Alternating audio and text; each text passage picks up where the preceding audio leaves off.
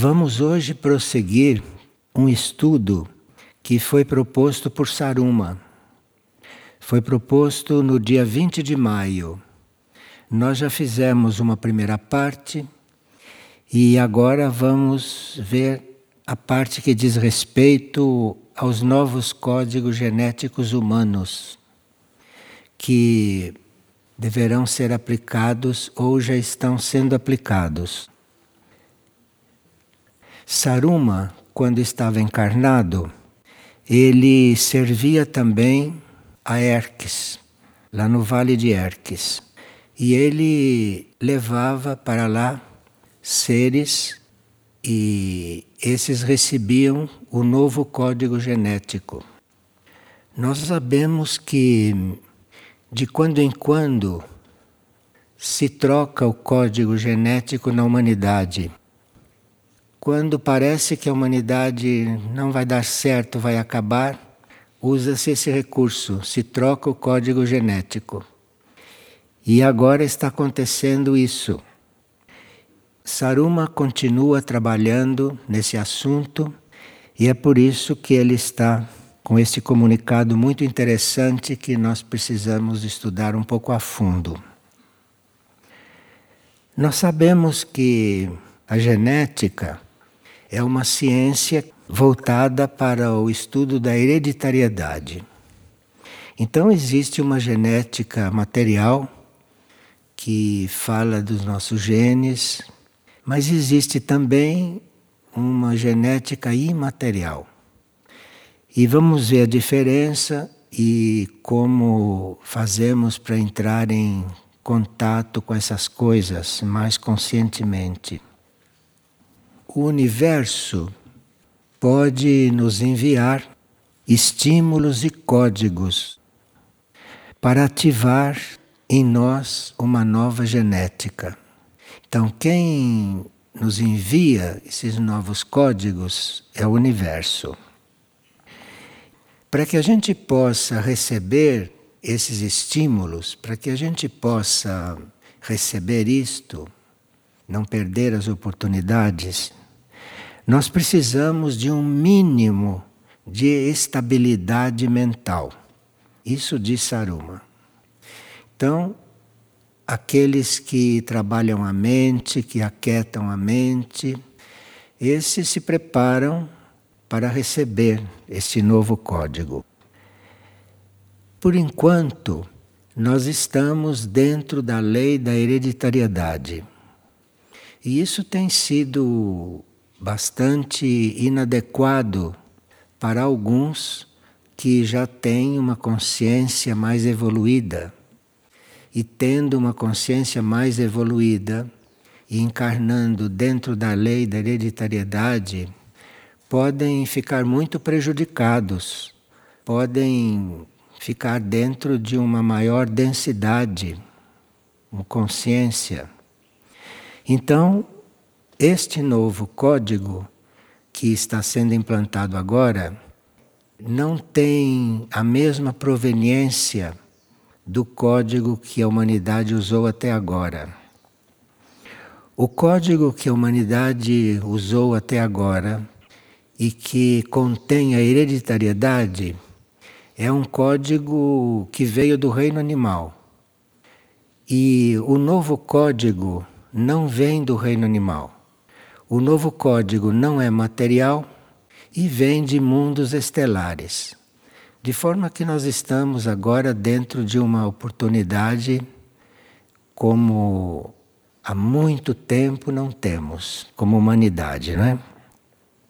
Então, agora vamos aqui ver como é que nos detemos em alguns detalhes que Saruma acha importante, mas vamos ver se isso não se mantém só no nível da informação ou da curiosidade, mas que realmente isso que ele canalizou no dia 20 de maio possa ser para nós uma verdadeira comunicação que a gente assuma como um trabalho, que assuma como um trabalho nesses momentos tão importantes. Nós temos visto que a humanidade é bastante complicada, não? E que as pessoas de mais talento e até uma relativa intuição têm bastante dificuldades neste código material né, que emerge de vez em quando, trazendo muitas surpresas.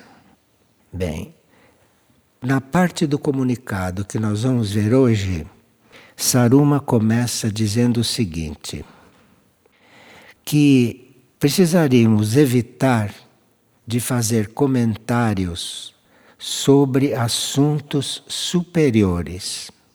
Assuntos superiores são assuntos que dizem respeito aos níveis superiores de consciência, da alma para o alto, nos níveis monádicos, os níveis divinos. E ele acha que nós deveríamos evitar comentários sobre tudo isso. Porque o universo é inexplicável, segundo ele, e desconhecido para nós que somos homens da Terra. E isso de nos dizer que o universo é inexplicável é muito útil, isso chega em muito boa hora, porque nós não temos a consciência universal, nós temos a consciência individual, e dentro da consciência individual temos a consciência pessoal do ego humano. Então não podemos nem de longe compreender o universo. O universo para nós é inexplicável, segundo Saruma. E nós deveríamos evitar comentar assuntos superiores, assuntos do universo e do cosmos. Nós precisamos uma mínima estabilidade mental e, portanto, manter a mente estável é um princípio para que a gente possa ativar a nova genética. Não importa de onde ela vem, o que ela é, isto para nós é um pouco inexplicável. Mas que nós temos que ter uma mínima estabilidade mental para poder recebê-la, isto é uma coisa que ele diz como base. Essa nova genética, ele fala que provém não do reino animal, como a anterior, mas que ela vem de civilizações que nos visitam. E aqui, até esta altura, ele não diz quais são essas civilizações. Agora, esta genética vem destas civilizações. E cada centro planetário desses que nós conhecemos, e cada retiro planetário trabalha sobre uma genética imaterial e confederada. Também aqui nós sabemos, conhecemos os centros planetários há muito tempo, não? E esses, e mais os retiros, trabalham com uma genética imaterial e confederada. Genética confederada quer dizer uma genética que vem de mundos evoluídos, os mundos confederados. Então não há possibilidade, neste momento, de nós recebermos algo de mundos inferiores. Agora, em contato com a aura dos centros planetários, quando estamos em contato com a aura, aqui, por exemplo, estamos em contato com a aura de Mirnajat, em Aurora estamos em contato com Aurora, em Herques e assim por diante. Em contato com essas auras, nós recebemos estímulos estímulos. Porque esses centros planetários nos estimulam e nos irradiam isto que é o novo código. As possibilidades de cada um e as possibilidades dos centros planetários fazerem esse trabalho são imprevisíveis. um ser em contato com um centro planetário, seja ele qual for, recebe vários códigos, mas a grande maioria disso acontece no plano inconsciente. Então, nós podemos frequentar um centro planetário, podemos estar bem em contato com ele, trabalhando até com ele, mas, em geral, isto que ele emite, que ele irradia como novo código, isto é um trabalho inconsciente para nós. Nós não temos consciência a respeito do que vai acontecendo. Saruma diz que o poder de um centro planetário, principalmente nesse campo, o poder de um centro planetário e das suas hierarquias é tão grande que basta um leve e superficial aceno da nossa parte, isto é, basta que a gente dê um pequeno sinal de que quer receber o novo código o centro planetário e as hierarquias que funcionam naquele centro planetário respondem. E se estabelece então um princípio de relacionamento e de contato. Basta que a gente dê um sinal e a hierarquia e o próprio centro planetário começam a manter um certo relacionamento conosco. E os frutos desse relacionamento, mesmo que a uma certa altura possa se interromper por algum motivo, que nós podemos dar o motivo para romper esse relacionamento, mas aquilo que já se recebeu, aquilo é válido por toda a eternidade. Aqui ele diz: basta um leve e superficial aceno por parte da consciência humana para se estabelecer um princípio de relacionamento e contato cujos frutos estarão assegurados pela eternidade. De forma que qualquer contato com um centro espiritual, se a gente já esteve aberto, aquilo não se apaga mais. Então, ele pergunta: vocês estão podendo perceber o que é a potência de um centro planetário, em outras palavras, vocês sabem onde estão? Ou vocês sabem quando vão a Erques, quando vão a Aurora, quando vão a Alice? Vocês sabem onde estão indo? Sabem o que está acontecendo? Porque nesses momentos, no momento atual, um contato com o centro planetário é como uma graça, uma graça. E como é eterna, mesmo que este contato seja rápido, mesmo que a gente não viva no centro planetário, mesmo que a gente não esteja ali estavelmente, isto é realmente um fato extraordinário, principalmente numa época como esta, que vai ser assinalada por uma transição no planeta. Ele diz: essa genética superior de cada centro ativa nas mônadas, ativa nas nossas mônadas, tudo o que de melhor essa consciência desenvolveu. Então, quando você se aproxima dessa estimulação, essa estimulação, que é inconsciente, não já se falou, essa estimulação é na mônada. E esta emanação do centro planetário e das hierarquias vai estimular o que de melhor esta consciência desenvolveu até agora.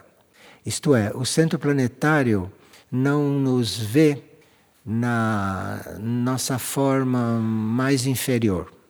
O centro planetário nos vê na nossa forma mais elevada. Ele vê quais são as qualidades que já estão despertas na nossa mônada e ali ele trabalha. E ali ele vai ampliando, vai desenvolvendo isto. E os raios dos centros planetários e dessas hierarquias são como potentes ativadores de partículas de luz. Lembrai que isso é um fato geral inconsciente, ele repete isto várias vezes. Que a gente não pretenda ter consciência dessas coisas. Mas o seu reflexo é experimentado sempre que a consciência humana adere a esses padrões de luz e de harmonia. Isto é, se nós, como consciência humana, aderimos a padrões de luz e de harmonia, luz quer dizer compreensão, é uma espécie de definição isto. Luz é uma compreensão.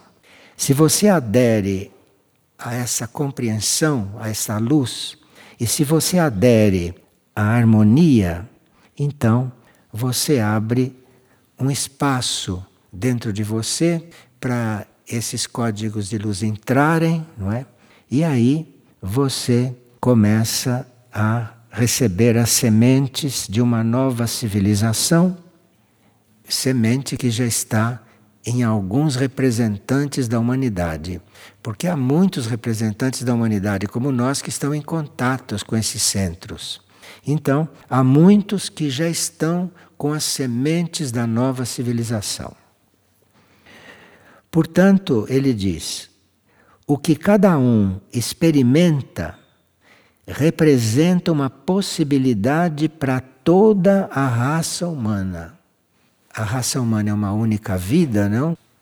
Para nós isso é um mistério, nós não conseguimos perceber exatamente que somos uma única vida como raça humana.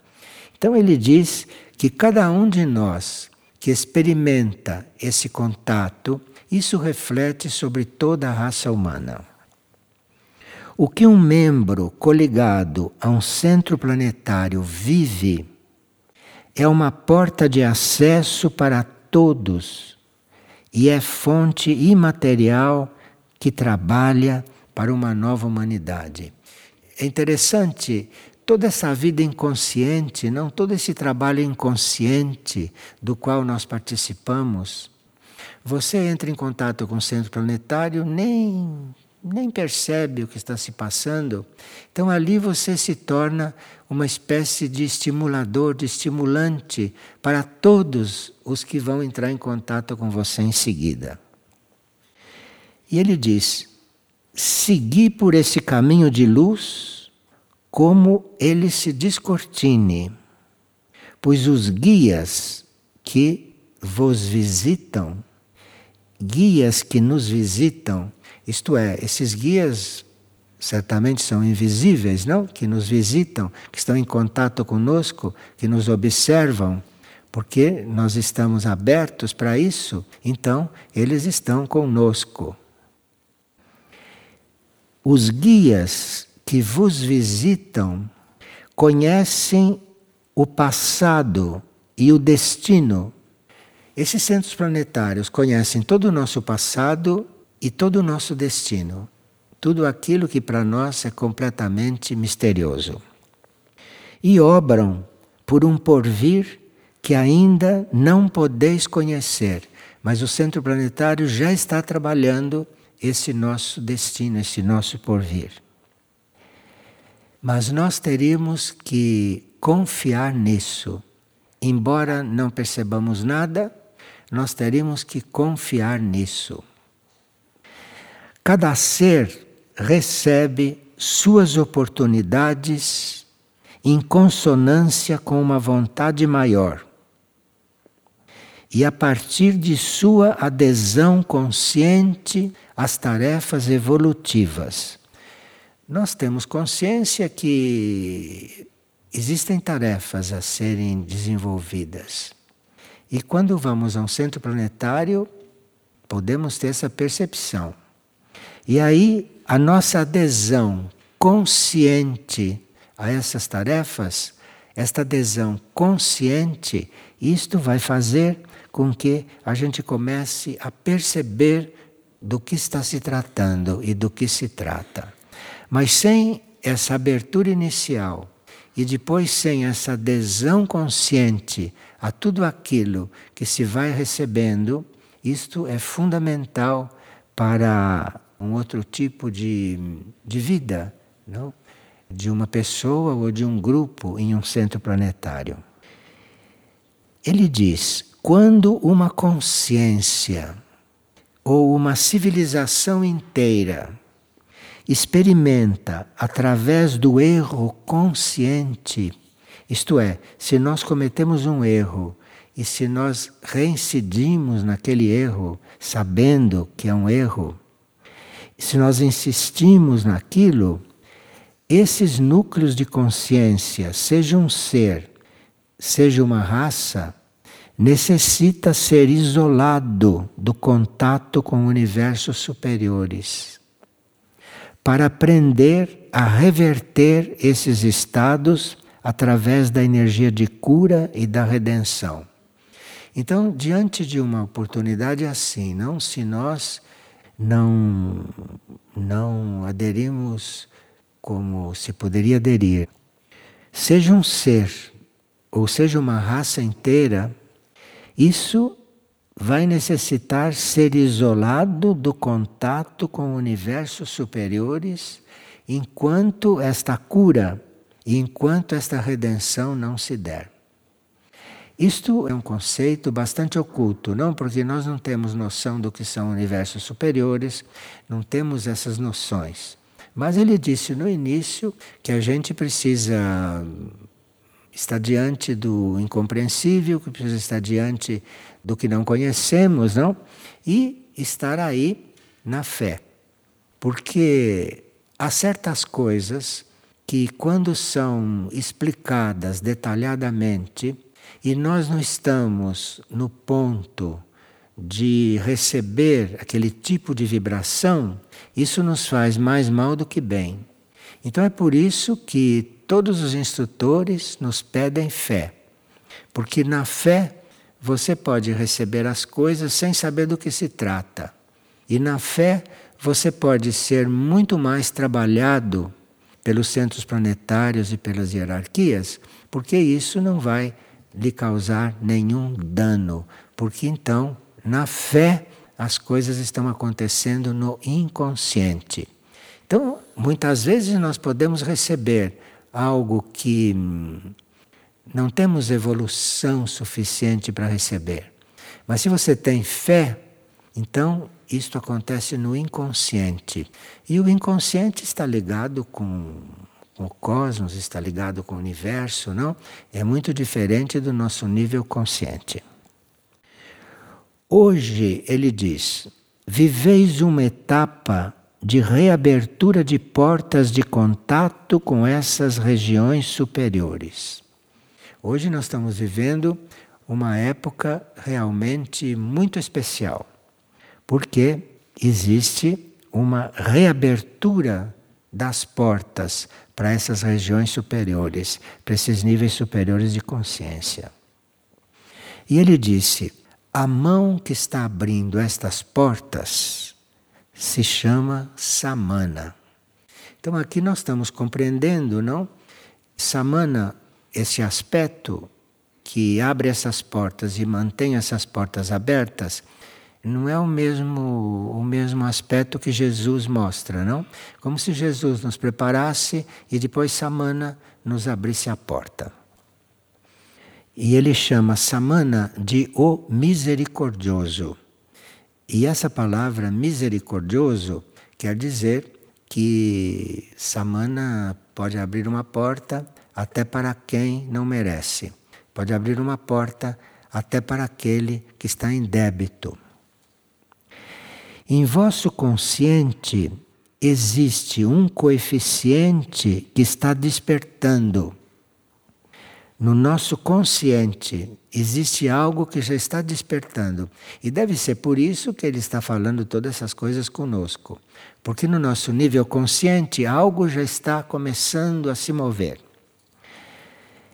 Em vosso consciente existe um coeficiente que está despertando, baseado em leis e em conhecimentos imateriais porque nós temos algum conhecimento material, a nossa ciência material, não, nós estamos muito coligados com a matéria.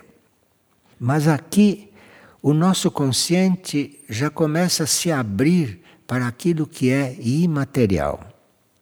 E em conformidade com o despertar da rede do tempo, que são todos aqueles retiros que nós conhecemos, e os discos solares e tudo isso, aquela que reintegrará a humanidade a uma história escrita nos registros solares, sementes e esperanças da nova humanidade. Enfim, nós estamos sendo coligados com aquilo que ele está chamando de registros solares, que são as sementes da nova humanidade. Então aqui nós estamos em contato com coisas que não sabemos bem o que são, mas estamos vivendo esta graça. Quando cada um se integra ao seu próprio despertar interior, começa a conhecer por dentro e mergulhar em novas águas, preparadas a ciclos e que estarão disponíveis quando a vida se tornará sagrada e a palavra um dom da criação.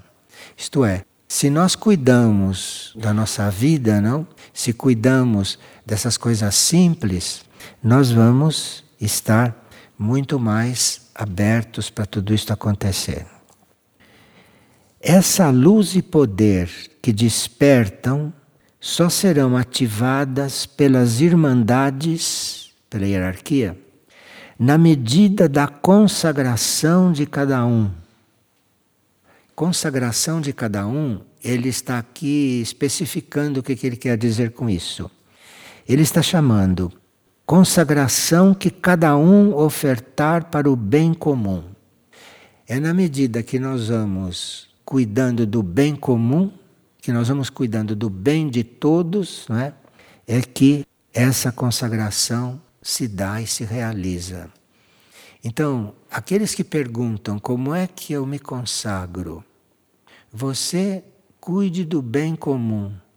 Você cuide mais do bem comum, mais do bem de todos do que do seu. Aí você está se consagrando. E você cuide disto que você está junto com a Irmandade. Nenhuma semente superior pode verter códigos nos viciosos ciclos do ego humano. Bem, o ego humano não é um terreno adequado para tudo isso. Então é preciso que haja uma disposição inicial de transcender o ego humano ou de elevar o ego humano. Enfim, isso é um trabalho que vocês dedicam a vida a fazer, né? Porque esse ego humano é muito renitente, não? Esse ego humano parece eterno, embora não seja, parece que é.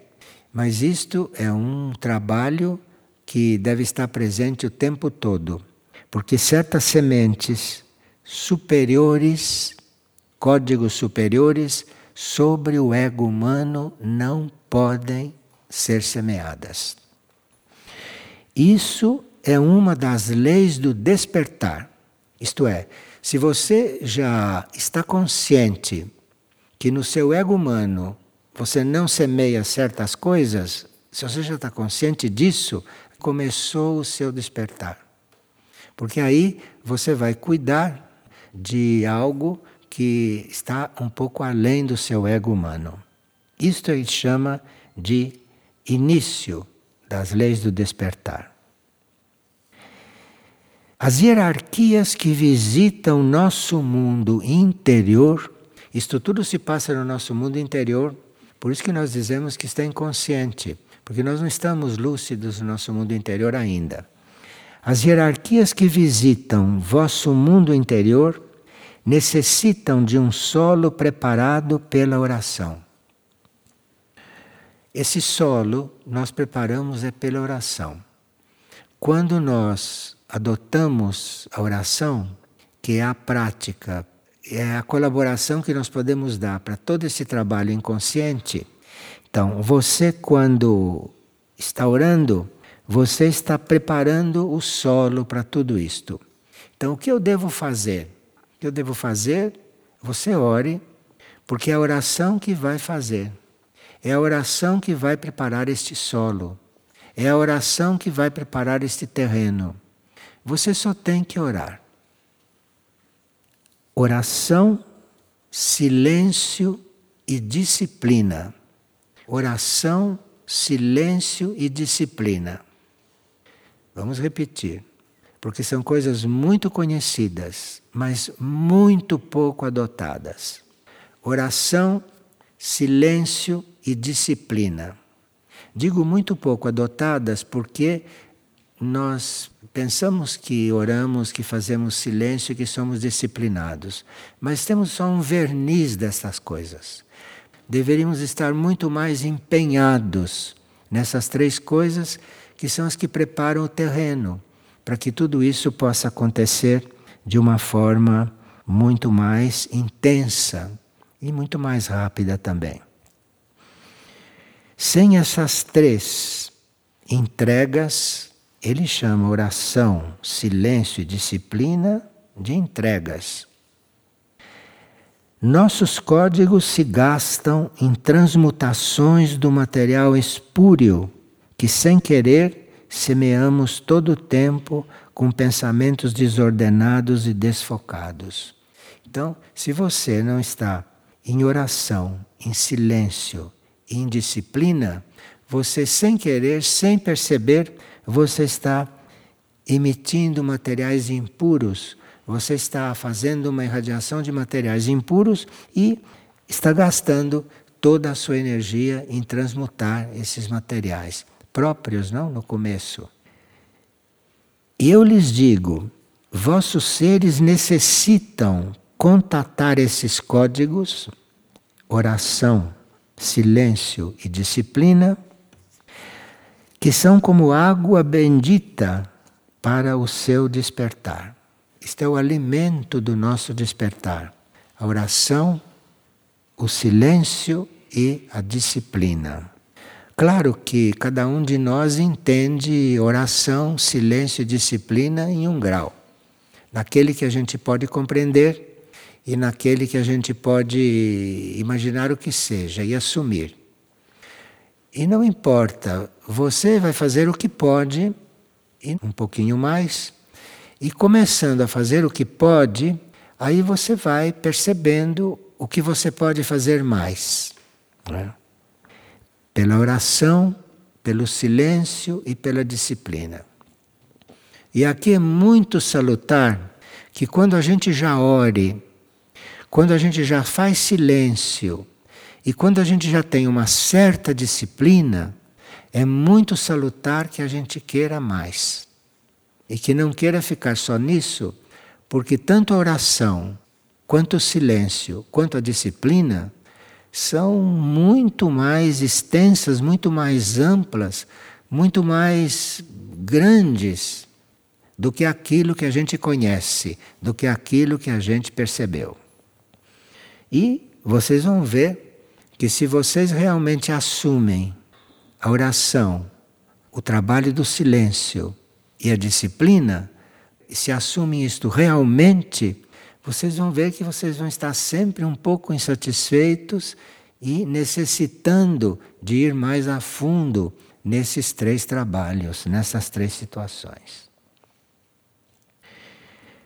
Não estáis em tempos de explicações mentais mas de reconhecimentos internos. Se nós ficamos perguntando muito sobre estas coisas, se nós ficamos nos delongando demais sobre isto, vamos nos perdendo um pouco. E perdemos esse reconhecimento interno da oração, do silêncio e da disciplina. Então aqui precisa estar muito atento, porque isto é o fio de uma navalha. Você estar atento à oração, ao silêncio e à disciplina e querer saber demais sobre essas três coisas, porque aí entra a mente e a mente começa a fazer as coisas dela. Por isso, o mundo interno de Erques se ativa uma e outra vez para trazer novas sementes e renovar vossas consciências. O mundo interno de Erques está atento a isso. Isso é o trabalho de Erques conosco. Cada centro planetário tem um trabalho conosco. E como ele é muito ligado a Erques, não? Ele se dizia quando estava encarnado que ele era o porteiro de Erques. Diz, eu sou o porteiro de Erques. Quando perguntava qual é a sua função em Erques, eu sou o porteiro. Então, esse mundo interno de Erques está, do nosso ponto de vista, sob os cuidados dele, no sentido de nós fazemos os contatos. Por isso que ele está assumindo essa explicação. Sabereis da verdade, pois ela mesma expandirá vosso interior. Esta é uma frase oculta que ele deixou transparecer nós saberemos a verdade porque ela mesma expandirá o nosso interior.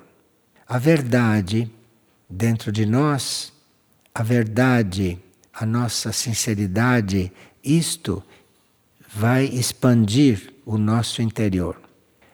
E chama muito a nossa atenção para esta verdade que nós temos dentro, que é muito diferente da superfície do nosso ser que é muito diferente das nossas reações, é muito diferente das nossas dúvidas, da nossa mente. A verdade que nós temos aí dentro, isto é que vai expandir o nosso interior. E aqui ele já está falando como Erques, aqui ele já está falando como o trabalho de Erques. A formação que brindamos a cada ser contempla necessidades desconhecidas para o consciente. E sem fé, vossas ofertas caem na perigosa região humana que tem que ser redimida. Então, tudo isso é desconhecido para nós e se nós aqui não estamos muito com fé, nós caímos naquela perigosa região humana em que temos que ser redimidos. E que nessa nossa região humana, que nós precisamos ser redimidos dela, ela está despreparada para o que conheceis como gratidão. Aqui ele está dizendo que trabalho de Erques conosco, não. Erques nos conhece profundamente. E esse trabalho é numa região nossa onde a gratidão tem que ser despertada, a gratidão tem que ser reconhecida. Existem irmandades no cosmos que espelham todo o tempo essa energia da gratidão.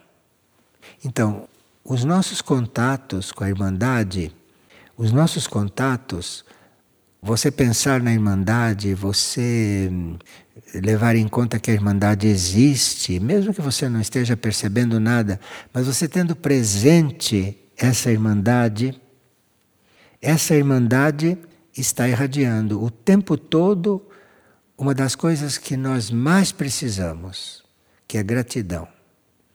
Então, se nós fôssemos um pouco mais gratos, se nós já tivéssemos essa gratidão um pouco mais desenvolvida, nós estaríamos muito mais conscientes de muitas coisas. E esta irmandade, na qual nós podemos pensar, esta irmandade, a primeira coisa que emite para nós é esta cura, é esta gratidão que ela é esta gratidão. Irmandade é gratidão por aquilo que está acima, não? Buscai refúgio em vosso interior. Cuidado não para nesta etapa, cuidado para quando está está cuidando dessas coisas, não ficar buscando essas coisas fora. E ele diz: Buscai refúgio em vosso interior. E ele pergunta: O que estáis esperando, hein? O que estáis esperando? Se orais e não vos sentis refugiados e protegidos, pode estar indicando que o vosso verbo orante carece de convicção. Então você ora e não se sente protegido, é porque você não está orando com convicção. Isto não é culpa da oração. Isso é porque você não está orando com convicção. Você não está orando com fé. Você não está orando de verdade. Vossa aspiração se enfraquece nos embates. Vossa aspiração se enfraquece nos embates. E vossa persistência não está sustentada por vosso mundo interior. Enfim, se nós não contamos com o nosso mundo interior, todo esse trabalho que fazemos não tem base, não tem onde se basear, não tem sustentação. Revisai e retomai a cada momento a via do despertar. O tempo reclama que amadureçam interiormente pois os descontroles serão cada vez mais frequentes, e somente alinhados com vosso interior podereis suportar a dissociação causada. Porque nós estamos num momento de pura dissociação. Basta olhar em torno, aliás, não é bom estar olhando muito em torno, é bom olhar para o próprio interior. Porque fora do próprio interior o que rege é a dissociação. Para uma hierarquia dizer uma coisa destas é porque realmente chegamos num ponto que ou fazemos o que devemos ou estamos em dissociação. Esse despertar é uma das leis para esses tempos, estabelecido em conselhos superiores e em total harmonia com os destinos previstos para a humanidade e para a raça. Essas coisas que as hierarquias nos dizem são coisas que se baseiam em decisões muito amplas, em decisões universais, se baseiam em decisões de conselhos. Nenhuma hierarquia fala por conta própria. Uma hierarquia está representando algum conselho. Esse princípio é o mesmo que a Irmandade vive e respeita como lei universal. Mas vosso livre-arbítrio deverá ser respeitado até as últimas consequências, pois cada ser deverá se responsabilizar inteiramente por suas escolhas. Isto é, um instrutor como esse pode chegar até esse ponto mas depois a escolha é sua. Nenhum instrutor pode fazer escolha por nós. A escolha é nossa. Estamos aí aguardando cada confirmação afirmada em intenções, em atitudes e em ações coerentes. Isto é, ele, como hierarquia, estamos aí aguardando cada confirmação afirmada em intenções, atitudes e ações coerentes. Não adianta você ter uma intenção e ter uma atitude que não corresponde àquela intenção. Então, intenção, atitude e ações devem ser coerentes. Para o universo, Cada partícula redimida representa uma vitória da luz. Uma nova possibilidade para a retomada evolutiva do planeta. Percebe que a hierarquia está sempre vendo o todo, hein?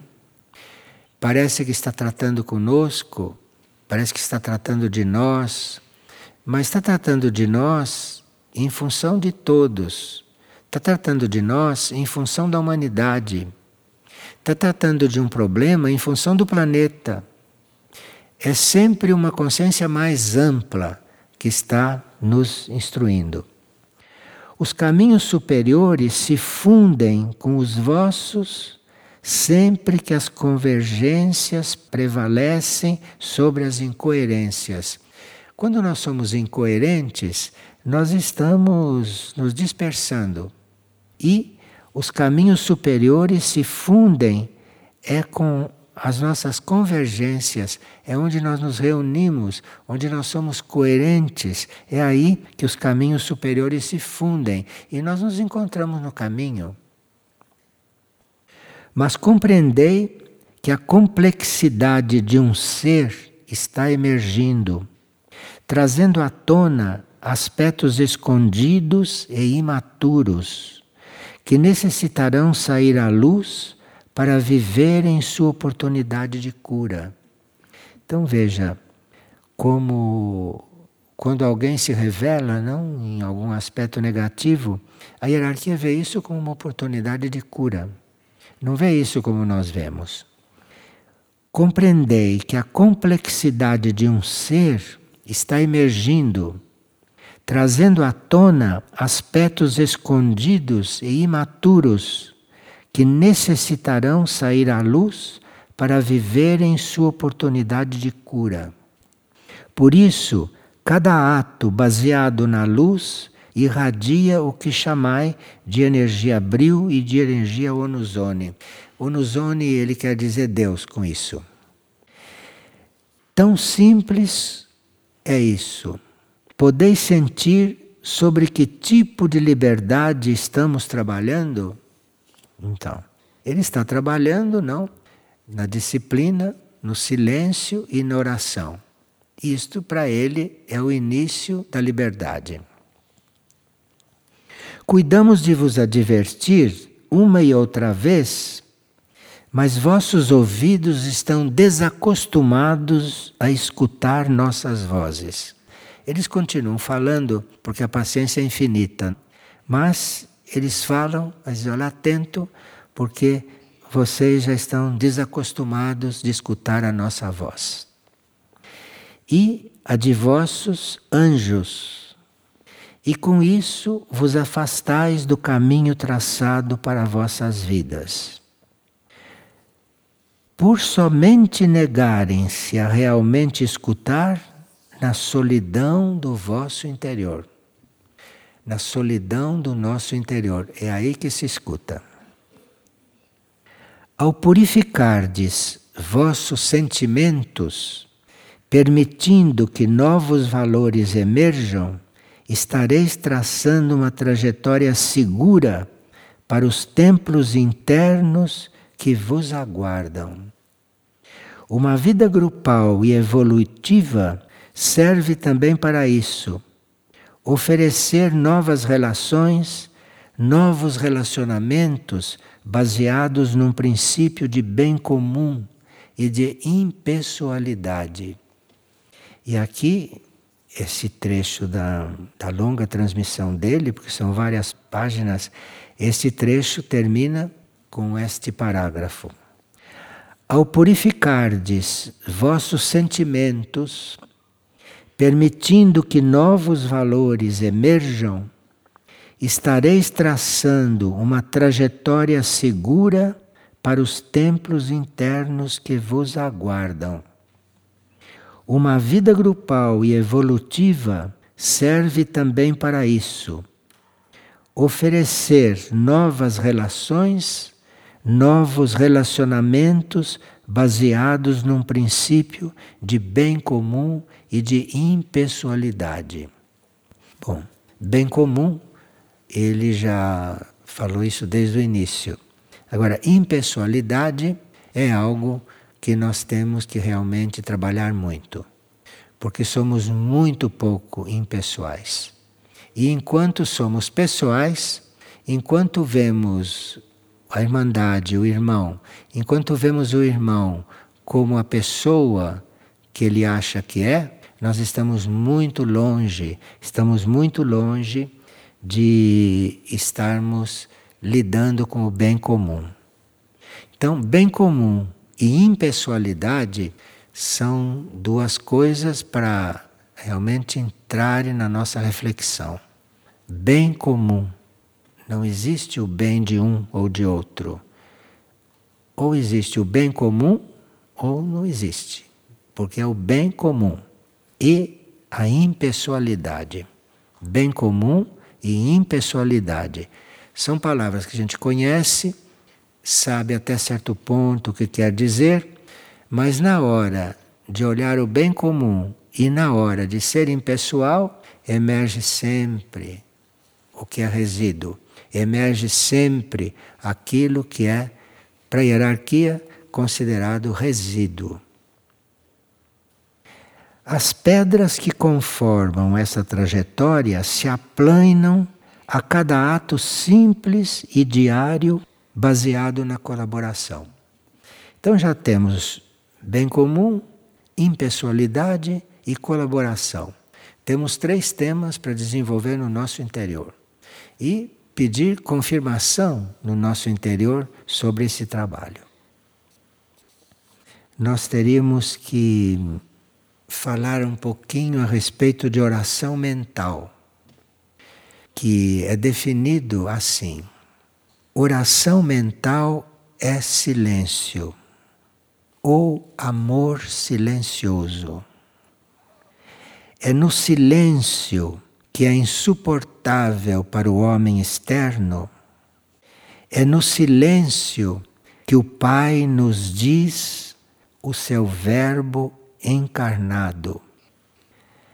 A oração mental silenciosa é a união à prece de Cristo. Porque nós estamos sempre sendo convidados a orar com Cristo, né? Como será orar com Cristo? Aqui ele diz: a oração mental silenciosa é a união à prece de Cristo. Quer dizer, a prece de Cristo é silenciosa. E quando você faz a oração mental silenciosa, você está unido à prece dele. É preciso consentir em vigiar uma hora com silêncio. Isto é, aqui está dizendo que pelo menos uma hora de silêncio você teria que fazer para entrar nisto e, e para conseguir alguma, alguma coisa. E ele diz que a adoração silenciosa é a primeira atitude do homem que se reconhece criatura diante do seu Criador. A adoração silenciosa, quando você vai adorar silenciosamente, isto é uma atitude de quem está reconhecendo o seu Criador. Porque enquanto você está falando, você não está reconhecendo Criador nenhum, porque é na adoração silenciosa que é a primeira atitude de reconhecer-se como criatura diante do seu Criador. E na adoração silenciosa exalta-se a onipotência do Salvador que nos liberta do mal. Enfim, nesta adoração silenciosa, nós estamos atraindo esta onipotência do Salvador que nos liberta do mal. Então, aqueles que se sentem muito afetados vão adorar silenciosamente, porque aquilo é uma forma de libertação do mal. Você não precisa pensar no mal. Não precisa ficar vasculhando para saber qual é o mal. Você vá contemplar, adorar silenciosamente, que aquilo é a libertação do mal.